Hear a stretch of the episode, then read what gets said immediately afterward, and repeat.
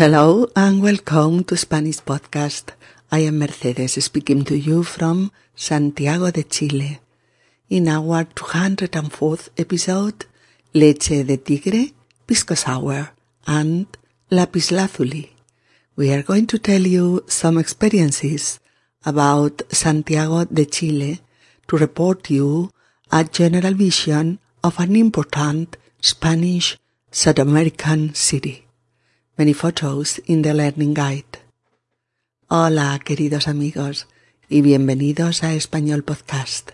Soy Mercedes y os hablo desde Santiago de Chile, en nuestro episodio número 204, Leche de Tigre, Pisco Sour and Lapislázuli. Vamos a contaros algunos aspectos interesantes sobre la capital de Chile, Santiago de Chile, para que podáis tener una panorámica general de esta importante ciudad sudamericana. Os he puesto un montón de fotos de todo lo que os cuento en la guía didáctica. Episodio número 204. Leche de tigre, pisco sour y lapislázuli. Venga, chicos, venid conmigo. Vamos a pasearnos por Santiago, vamos a probar su deliciosa gastronomía y vamos a conocer algunos aspectos interesantísimos de este lugar. Vamos a empezar por saber dónde está Chile, cómo es, qué zona ocupa. Sí, queridas amigas y queridos amigos, voy a daros algunas pinceladas sobre Chile y sobre su capital, Santiago de Chile. Cuando miras el mapa de Chile, el primer dato que te impresiona es la longitud de la costa chilena. 6.435 kilómetros de longitud. Larga inacabable. ¿Os imagináis? Casi 6.500 kilómetros de costa. Un montón de mar en contacto con el país. Chile se extiende a lo largo del, del, costado sur y oeste del hemisferio sur americano. Parece ser que es un país con calidad de vida, con un buen eh, crecimiento económico. Aunque en Santiago mm, yo he visto muchas, muchísimas eh, personas pobres, en un estado mm, de salud y de, y de higiene lamentable.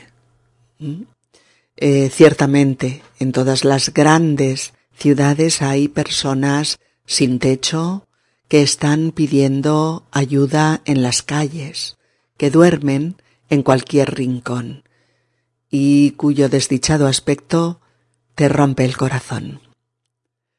Bien, el idioma oficial del país es el chileno. El chileno es el español, con la idiosincrasia lingüística de la zona. ¿Mm? Realmente Chile es un país de contrastes, de contrastes espectaculares.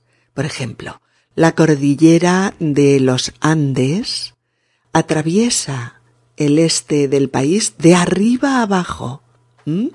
todo el país, longitudinalmente, y hace pues de frontera natural con Perú, con Bolivia y con Argentina.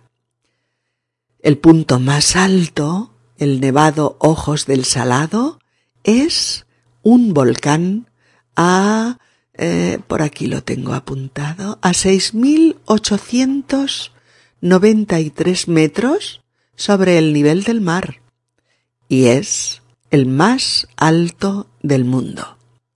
Pero además de los Andes, Chile tiene otra cordillera, la llamada Cordillera de la Costa, al oeste, que es de menor altura que los Andes, pero enorme también. Entre ella y el Pacífico hay muchas multitud de localidades costeras, puertos, etc. Y continuando con los contrastes, en el norte, el famoso, bello y espectacular desierto de Atacama, del que se dice que es uno de los lugares más bellos del mundo. Al sur, la Patagonia, con zonas previas de lagos y montañas. La Patagonia chilena es una región inmensa, eh, con una geografía muy variada que genera una gran diversidad de, eh, de paisajes, de climas y de ecosistemas. Hay montañas, canales, mm, fiordos mm, e islas de una belleza inigualable. Dicen que estaba habitada desde once mil años antes de Cristo, fijaos, y que en ella habitaban diversas etnias, algunas de las cuales ya desaparecidas. Yo soy una lega en estas cuestiones, no sé nada, pero por lo que me han explicado y por lo que he leído, la historia de las etnias precolombinas es apasionante. Esta llamada zona austral de Chile es una región cubierta por inmensas masas de hielo. Parece ser que es un destino turístico de primer orden porque sus reservas naturales, sus parques nacionales, eh, sus especies y sus biosistemas pues son una experiencia única para viajeros deseosos de parajes naturales espectaculares. Parece ser también que la revista Forbes le ha otorgado a la Patagonia chilena ¿eh? el rango de uno de los diez mejores destinos para los amantes de la naturaleza y de la fotografía para el actual año 2016. Y después en la zona centro, en medio del Océano Pacífico, está la isla de Pascua, Rapa Nui, uno de los destinos turísticos más deseados del mundo, a tres mil kilómetros de la costa chilena. Rapa Nui es el nombre originario de la isla, actualmente conocida como Isla de Pascua y situada, como os decía, en el Pacífico Sur, a unos 3.800 kilómetros de tierra. Es de todo sabido que Rapa Nui es un lugar bellísimo y que la misteriosa cultura ancestral de la etnia Rapa Nui se corresponde con las no menos misteriosas estatuas Moai, las famosas estatuas de la isla de Pascua. Los idiomas oficiales eh, son el Rapanui y el español. las etnias. Vamos a hablar un poquito de las etnias. A ver, una cosita más sobre esta cuestión de las etnias precolombinas y es que la historia de Chile en relación a las tribus indígenas que poblaban la zona antes de la llegada de los españoles muestra una diversidad de culturas muy diversas a lo largo del país. Os decía que algunos grupos étnicos han desaparecido ya, pero uno de los grupos eh, más numerosos es el de los mapuches, mapuches, de los que aún queda un millón y medio de mapuches en Chile y doscientos mil en, en Argentina. Su idioma original se llama, a ver si lo sé decir, Mapundungun, Mapundungun, A los mapuches también se les conoce como araucanos, de la región de la Araucanía, que es como les nombraron los conquistadores cuando les descubrieron a este pueblo aborigen que moraba sobre todo en el sur de Chile, en el valle de la Concagua y en la isla de, eh, de Chiloé. ¿Mm? Pues sí, primero los incas y luego los españoles intentaron dominarlos y esclavizarlos. Pero los mapuches lucharon contra los unos y los otros durante siglos, hasta que en el 19 los estados argentino y chileno ocuparon mediante guerras y también pacíficamente los territorios de los diversos grupos mapuche, sometiéndolos a pues a procesos de aculturación y asimilación por parte de la sociedad dominante. Aún hoy en día existen manifestaciones de resistencia cultural y de demanda de reconocimiento de su identidad social, cultural y lingüística. Como podéis comprender, todo esto es mucho, muchísimo más complejo que la pincelada que, que yo he dado sobre el tema y que necesariamente conduce mm, a una simplificación eh, propia de una pequeña información pues sobre un asunto que es mm, inmenso. Eh, ah, que no se me olvide esto, que es muy bonito. El nombre mapuche, mapuche, M-A-P-U-C-H-E, Mapuche es la unión de dos palabras originales. Mapu, que significa tierra, y che, que significa gente, por lo que en lengua mapundungun, mapuche significa gente de la tierra. Qué bonito, ¿no? Saber al menos una palabra mapuche, ¿eh? su propio nombre.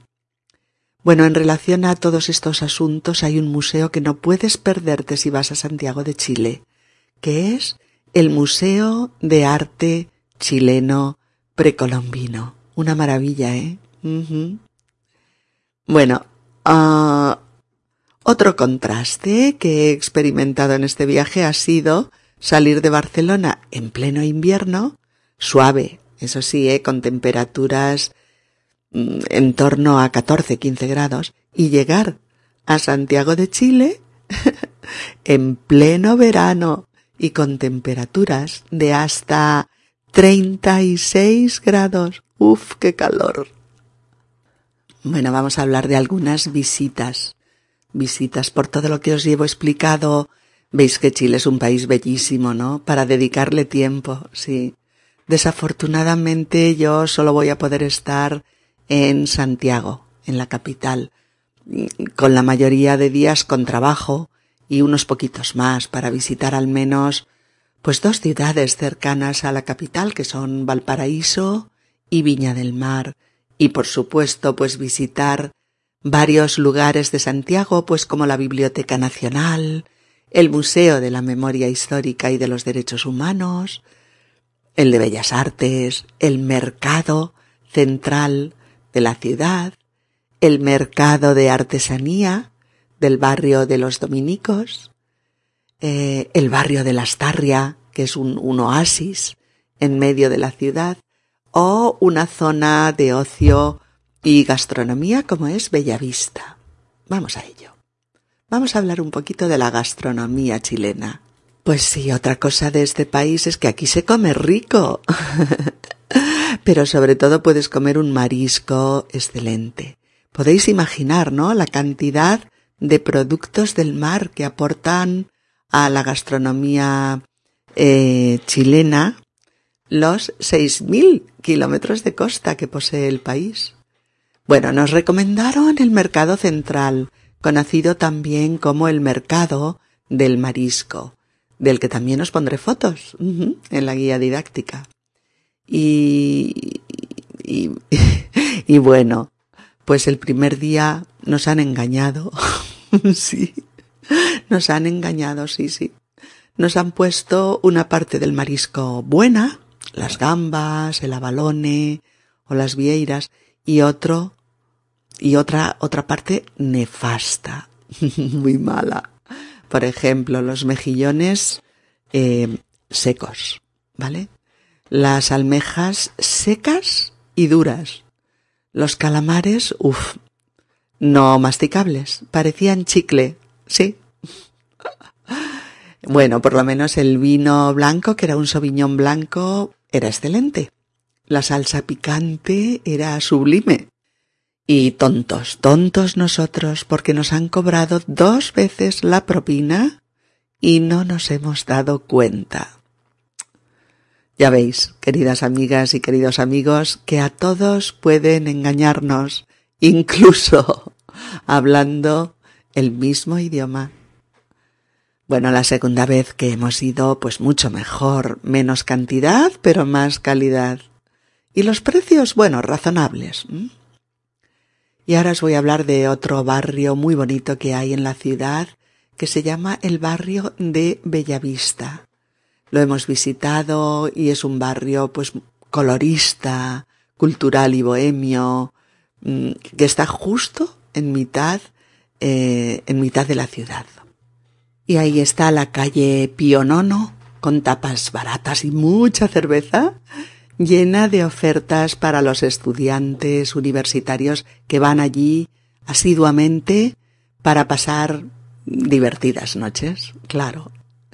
Y el patio, el patio de Bellavista que es fantástico, está lleno de buenos restaurantes chilenos, peruanos, mm, de cocina internacional, japoneses, y de todo tipo de cocina.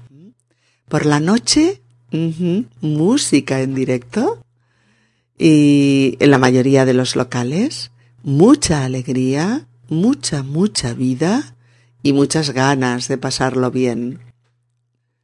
Bueno, la artesanía. Hay muchas tiendas de artesanía que tienen jerseys de alpaca, suaves y calentitos, que tienen bufandas, guantes, eh, chales, ponchos.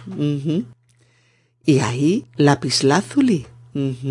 Hay muchas joyas hechas de lapislázuli. ¿Habíais oído alguna vez una palabra tan sonora, tan misteriosa y tan exótica? ¿A que no? Mira, escucha. Lapislázuli lapislázuli. ¡Qué palabra!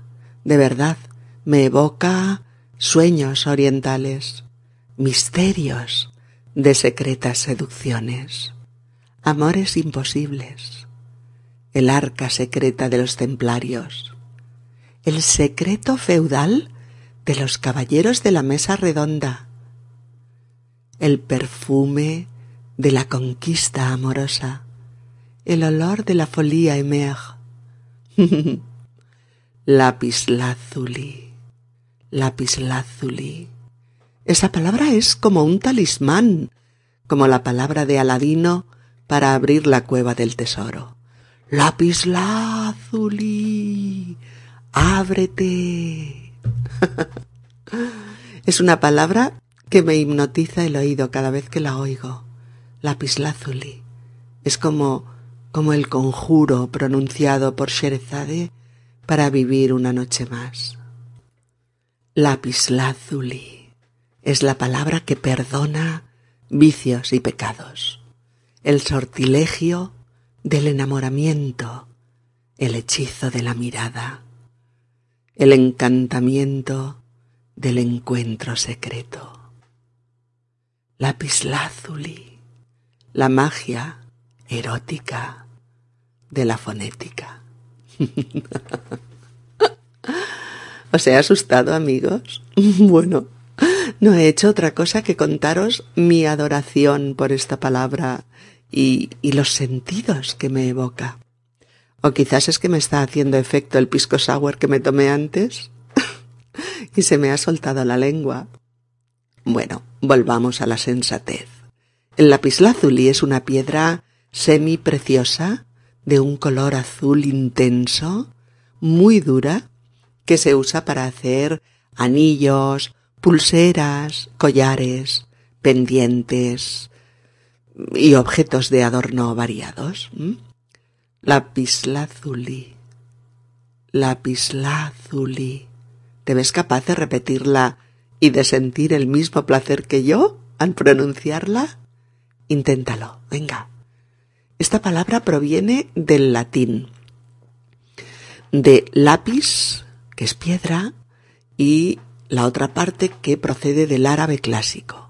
Hay una gran producción de lapislázuli en Afganistán y en Chile, aunque creo que también hay en Estados Unidos, Alemania, Angola, mm, Canadá, Pakistán o Rusia. Pero os puedo decir que en Chile hay mucho y que hay objetos de joyería y adornos de lapislázuli en todas las tiendas y son muy bonitos. ¿Ya lo has dicho? Zuli, lazuli, lápiz, lazuli. Venga, atrévete. Bueno, y vamos con el habla chilena. Vamos vamos con los fenómenos del habla. A ver, eh, el chileno es español, claro, ¿quién lo duda?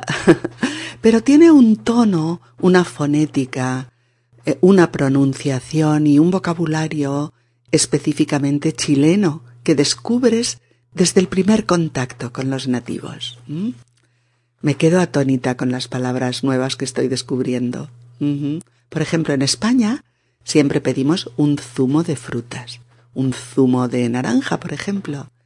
En Chile siempre es un jugo, J-U-G-O, jugo, un jugo de naranja, un jugo de piña, un jugo de melocotón, de lo que sea, ¿eh?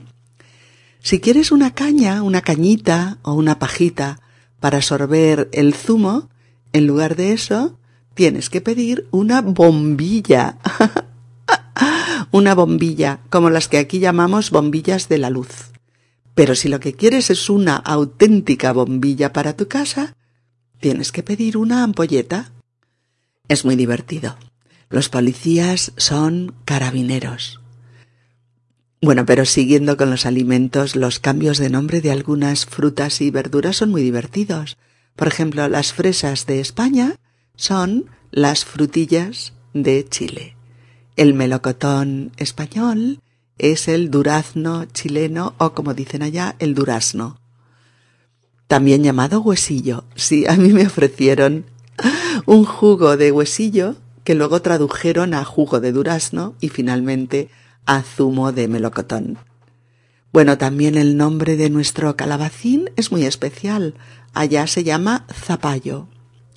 Lo que aquí conocemos como aguacate, en Chile, bueno, también, pero se usa sobre todo el nombre de palta, P-A-L-T-A, palta, para denominar este maravilloso fruto. Por no hablar de las judías verdes, que en Chile son los porotos, eh, y también oyes constantemente hablar del choclo, el choclo que yo llamo maíz, y un plato típicamente chileno que es el pastel de choclo, elaborado con carne, maíz, y otros ingredientes que parece estar muy rico. Bueno, otras diferencias con el lenguaje es que cuando llegas tarde a una cita no te has retrasado, te has demorado. o una expresión que me encantó fue que cuando te quieren decir que van a hacer algo inmediatamente, por ejemplo, traerte una bebida en el bar, te dicen, se lo traigo al tiro. Se lo traigo al tiro que vendría a ser nuestro se lo traigo ahora mismo o se lo traigo inmediatamente. Allá se dice al tiro, dos palabras, ¿eh? Al tiro. O cuando dicen algo como, ah, genial o qué bien, allá dicen, ¿qué onda? ¿Qué onda? Qué maravilla es la diversidad lingüística. O cuando te están explicando algo y quieren saber si lo pillas, ¿no? Si lo entiendes, en lugar de decir como nosotros lo pillas, pero sobre todo entiendes o comprendes o lo ves, en chileno dicen ¿cachai? Una cosa que yo oía constantemente hablando con mis amigos nativos chilenos es ya, ya. En nuestro español peninsular, cuando vas asintiendo a lo que el otro va diciendo en una conversación, eh, equivale a cuando yo digo sí, sí, claro, o de acuerdo, sí, sí, o entendido. Allá es ya, ya. Pero lo que me ha encantado realmente es que hoy en el restaurante me han ofrecido un bajativo. un bajativo. Al oírlo yo he puesto los ojos como platos. Y la chica muy amable me ha dicho, el bajativo es un licor para bajar la comida, es como un digestivo. Ah, he dicho yo, aliviada, un digestivo. Estupendo. Y lo he tomado. Nunca antes había oído esa palabra y, el caso es que tiene mucha lógica. Un bajativo es para ayudar a bajar la comida y bajarla es digerirla. sí, sí, la verdad es que para mí está siendo apasionante descubrir más y más diferencias entre el habla española chilena y el habla española peninsular, ¿no? La de España. Efectivamente, en el tema de la comida es donde he encontrado más diferencias de vocabulario respecto a mi español. Por ejemplo, en el mar chileno hay un exquisito marisco llamado loco. sí, sí, loco, como nuestro loco, con trastornos mentales, ¿no? Bueno, pues en Chile un loco no es un chiflado ni un majareta, es un marisco. Pero ¿sabéis lo mejor? Que es el muy apreciado y famoso marisco chino que llamamos abalón o abalone, que de las dos maneras lo vas a encontrar escrito. En Chile le llaman, además de loco, cocholepas cocholepas, que es muy divertido, pata de burro y también oreja de mar. Y es riquísimo. Pero parece ser que la excesiva demanda chilena y china de locos en los últimos años ha provocado que en la actualidad sea un marisco en peligro de extinción, por lo que hay constantes vedas. Una veda es un periodo de prohibición. Hay constantes vedas en su captura. Aun y así, pude probarlo y es un animalito realmente rico en el plato. Bueno, ¿qué otra cosa? Os voy a hablar también un poquito de la cocina Nikkei. Porque ya que estamos hablando de comida, os voy a revelar un descubrimiento que yo, particularmente yo, ¿eh? he hecho en Chile, que es la comida Nikkei. N-I-K-K-E-I. Nikkei. ¿Y qué es la comida Nikkei? Pues una cocina de fusión que mezcla la comida japonesa, por un lado, y la cocina peruana, por el otro. Y queda como resultado, pues, una cocina sabrosa, exótica y, muy diferente, muy rica. Bueno, unos compañeros de trabajo nos invitaron a conocerla y tuve la oportunidad de comer en un restaurante Nikkei, nada, nada caro, en el patio de Bellavista. Y una de las cosas que allí descubrí es lo que se llama la leche de tigre. Menudo nombre, ¿no? Leche de tigre que yo pedí creyendo que era una simple bebida. Y, y, bueno, sí, una parte se bebe o se toma con cuchara porque se sirve en vaso. Pero lo que hay en el vaso es el líquido resultante de la mezcla de zumo de lima y, limón, eh, fumet o caldo de pescado, sal, chile picante, cebolla morada, apio, eh, gambas y algún pescado blanco en trocitos.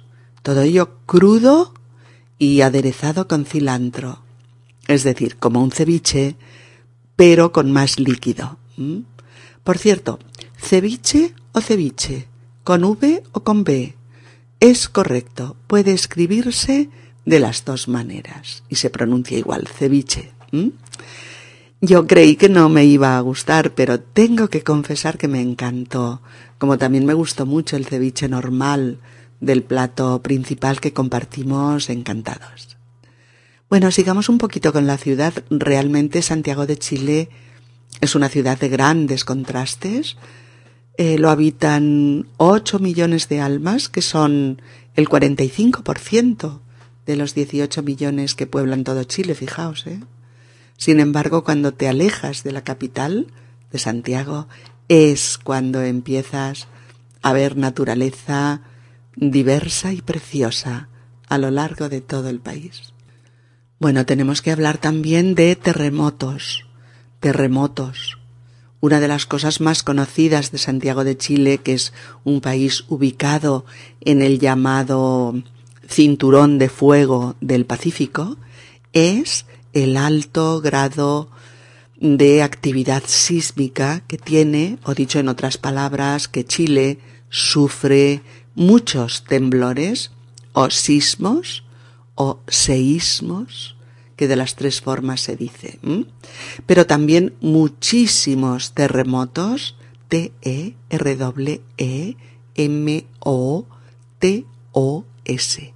terremotos, terremotos, que son seísmos de gran magnitud. Fijaos en este dato alucinante. Después de Japón, Chile es el segundo país sísmicamente más activo del mundo. Mm. Por lo que los terremotos han sido, a lo largo del país, la catástrofe natural que más daño ha hecho a este hermoso país. Los chilenos recuerdan el tremendo y trágico terremoto que asoló el país en 1960. El 21 de mayo de ese año, un seísmo de 7,7 en la escala de Richter hizo temblar Concepción. Pero es que el 22 de mayo fue aún peor.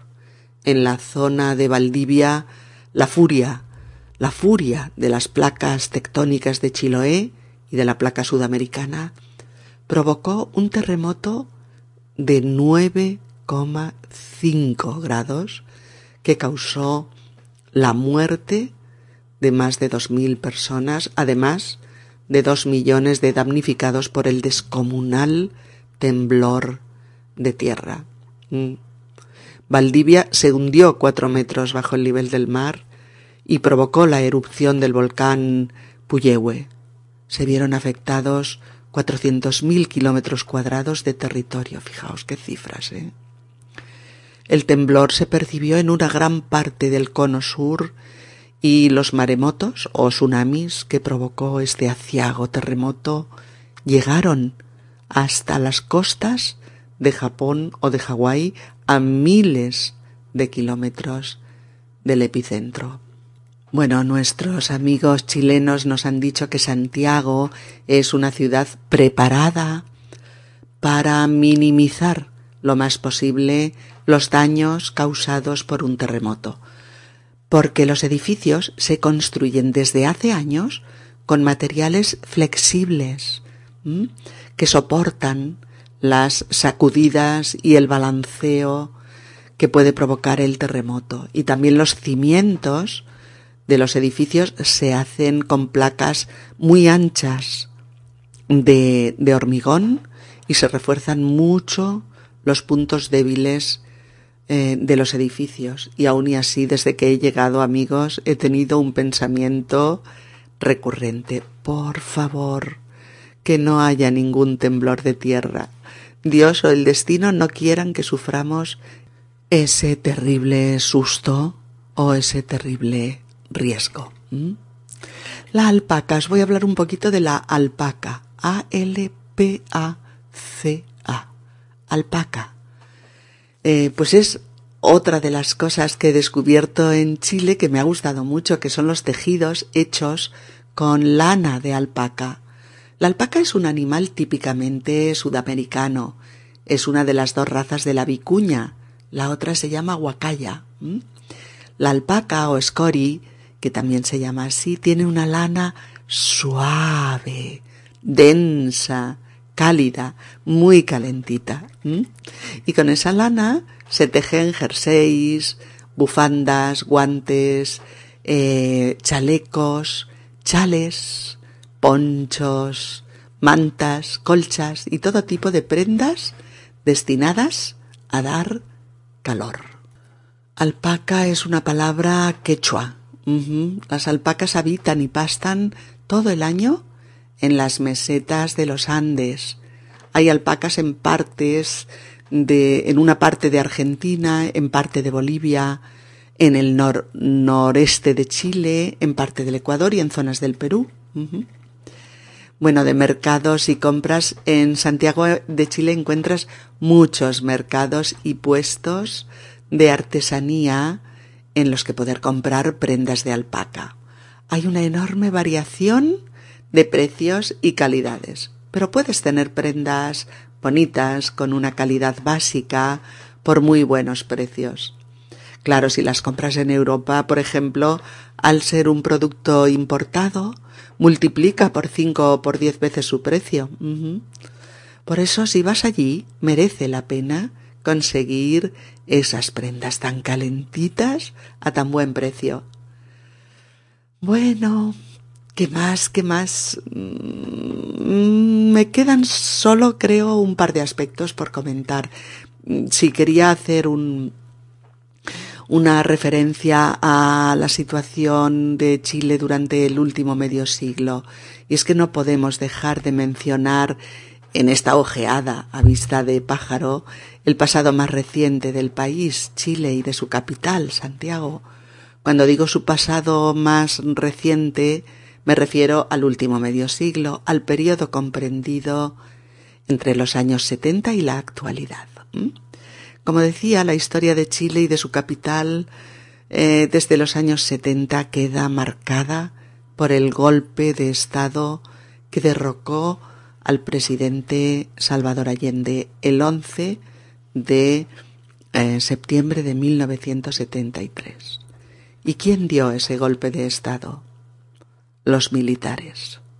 Los militares tomaron el poder por la fuerza de las armas e implantaron un régimen militar dictatorial dirigido por Augusto Pinochet. Fue el régimen del terror. Miles de arrestos y detenciones ilegales de los opositores, de los ciudadanos que se oponían a esta dictadura militar, decenas de miles de chilenos arrestados, retenidos a la fuerza, torturados, desaparecidos y asesinados. Fueron años llenos de dolor y sufrimiento para la mayoría de los chilenos, años oscuros en los que se pisotearon los derechos humanos fundamentales y en los que se sometió al pueblo chileno a sufrimientos inimaginables y extremos.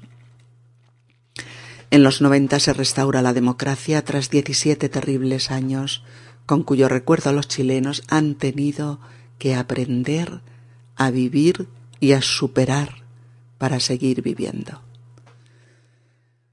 La historia de todo esto está plasmada y reconstruida en los, en los, centenares de documentos gráficos, películas y grabaciones de audio que contiene el Museo de la, de la Memoria Histórica y de los Derechos Humanos, un lugar para recordar, para aprender y en determinados momentos para llorar.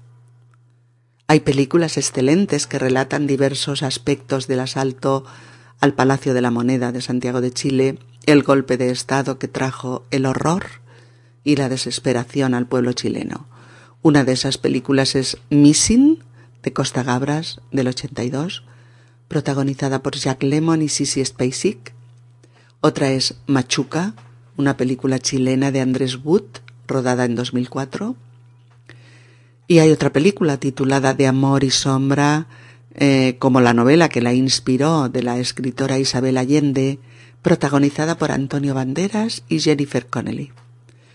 O el documental Acta General de Chile, rodada en el 86 por Miguel Littin, cineasta exiliado que regresó de incógnito a Chile para poder realizar este documental sobre la realidad política del país. Bueno, hay muchas más que las que acabo de, de mencionar, pero estas os pueden proporcionar pues una valiosa información sobre los trágicos sucesos de aquellos años. Y acabamos con los vinos chilenos y el pisco. Vamos ya con este último aspecto que os quería comentar sobre Chile y que nos hará acabar este podcast con una sonrisa en los labios. Digamos que básicamente y entre muchos otros los recursos naturales de Chile son sobre todo el cobre, la madera, uy, fijaos, tienen 16 millones de hectáreas de bosque.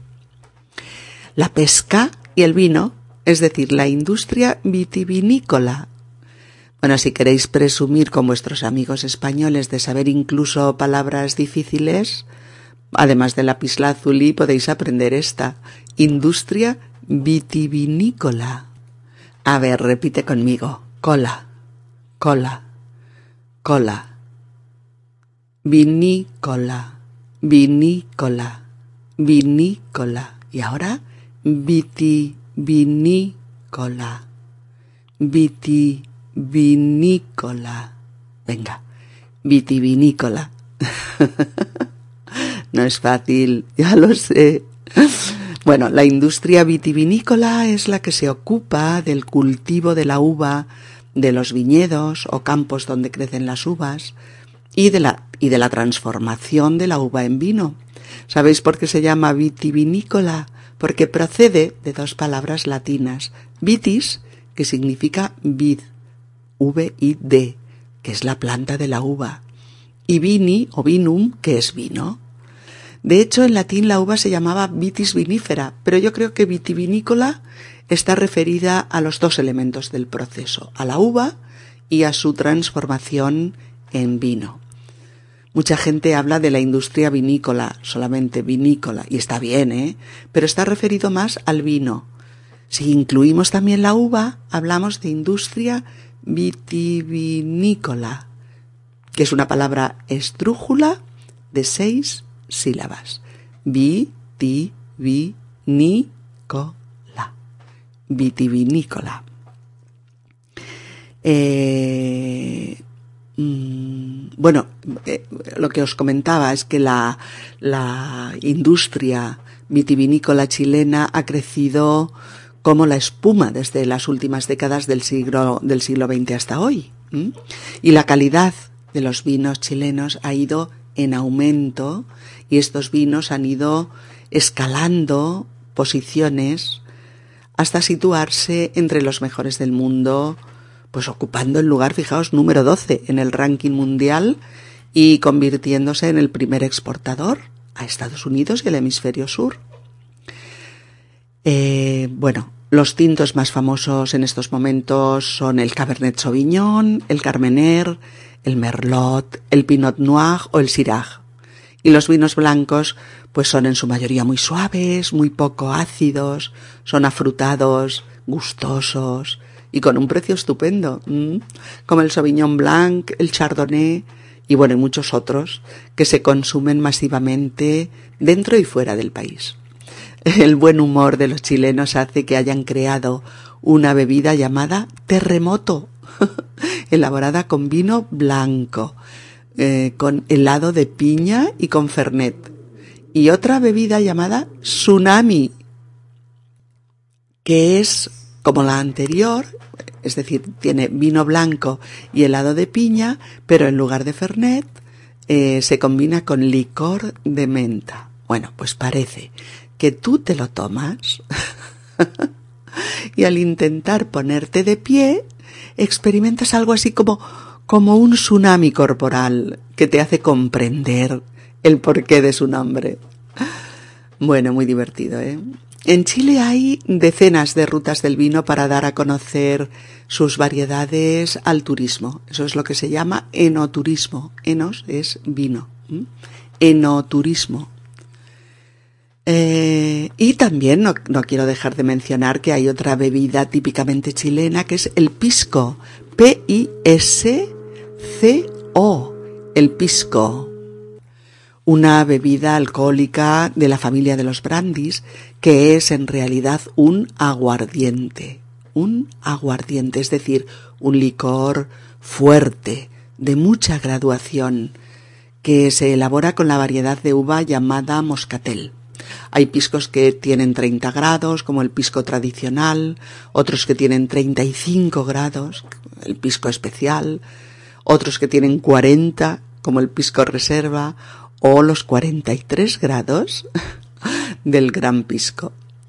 Bueno, con el pisco se hacen muchos y diversos cócteles, del que uno de los más populares es el piscola. es una mezcla de pisco y cola. O el pisco sour, que es un cóctel preparado con pisco y zumo de limón, dicen los turistas que es suficiente. Aunque otra fórmula muy popular de pisco sour es mezclar pisco zumo de limón, clara de huevo espumosa, un poquito de azúcar, hielo y angostura. Queridas amigas y queridos amigos, brindemos con un pisco sour imaginario. un pisco sour imaginario, chin chin, para que sigáis avanzando con vuestro español y sobre todo disfrutando al comunicaros en esta hermosa lengua. Un abrazo y hasta pronto. Si este podcast te ha resultado útil y te ayuda a progresar con tu español, puedes tú también ayudarnos a continuar con futuros podcasts haciendo una donación, un donate, en la página de inicio del sitio web de Spanish Podcast www.spanishpodcast.org donde pone ayuda a mantener esta web. Donar. Please help support my ongoing podcasts by making a donation. The sole support for my work comes from listeners like you. It is easy to donate. You can donate by going to Spanish Podcast, www.spanishpodcast.org, O-R-G, and choose the option Donar. Hasta la próxima. Un abrazo.